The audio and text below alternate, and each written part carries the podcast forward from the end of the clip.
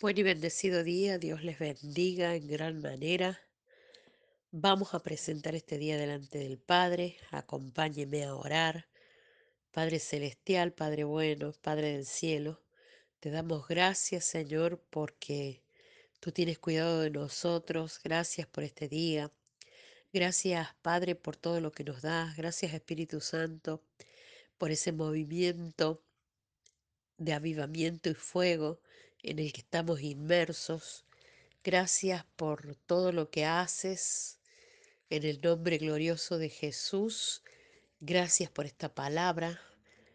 Te pedimos que nos direcciones, que nos guíes, que tú nos lleves a la verdad. En el nombre de Jesús. Amén.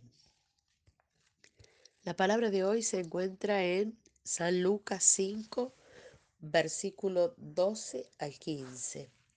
Y dice así, sucedió que estando él en una de las ciudades, se presentó un hombre lleno de lepra, el cual, viendo a Jesús, se postró con el rostro en tierra y le rogó diciendo, Señor, si quieres, puedes limpiarme. Entonces, extendiendo él la mano, le tocó diciendo, quiero, ser limpio. Y al instante la lepra se fue de él. Y él le mandó que no le dijese a nadie. Si no ve, le dijo, muéstrame al sacerdote y ofrece por tu purificación, según mandó Moisés para testimonio a ellos. Pero su fama se extendía más y más y se reunía mucha gente para oírle y para que le sanase de sus enfermedades. Titulé este devocional Quiero, sé limpio. Cuánta simpleza en un Dios tan grande. De tal manera te ama que Jesús en esta mañana te dice quiero, sé limpio. Y así como tuvo con aquel le leproso una conversación llena de significados, en esa interacción entre Jesús y el leproso, aquel hombre padecía una enfermedad terrible, segregado, pero tuvo un encuentro con el Mesías. Y este encuentro es una oportunidad única para él y para nosotros, de encontrarnos con Dios y de verlo cara a cara. ¿Qué harías tú?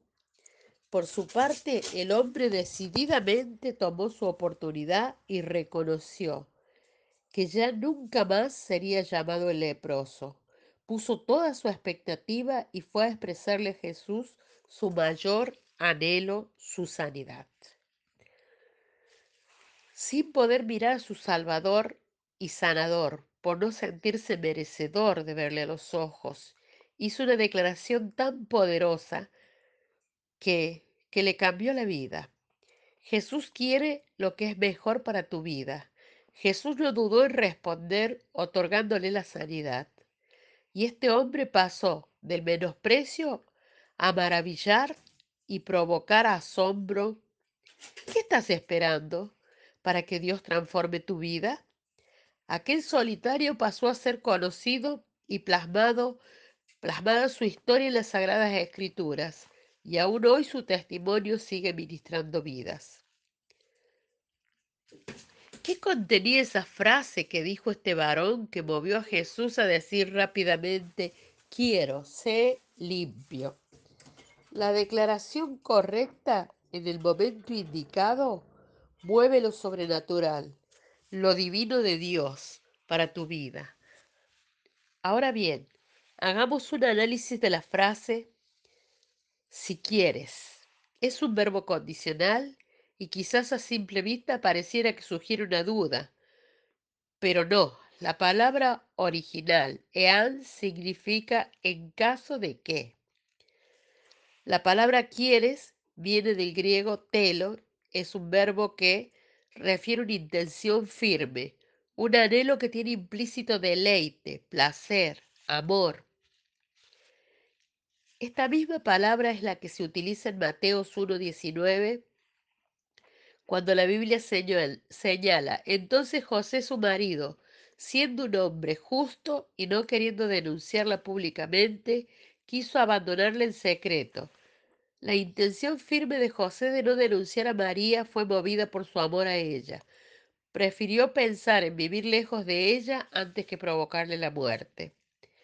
Es decir, que este varón creyó que las acciones de Jesús eran movidas por el amor.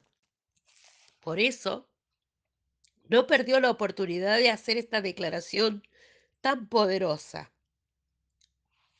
Hoy, con la venida del Espíritu Santo, disfrutamos de un gran privilegio que en ese momento no estaba, el poder acercarnos confiadamente al trono de la gracia cada vez que oramos.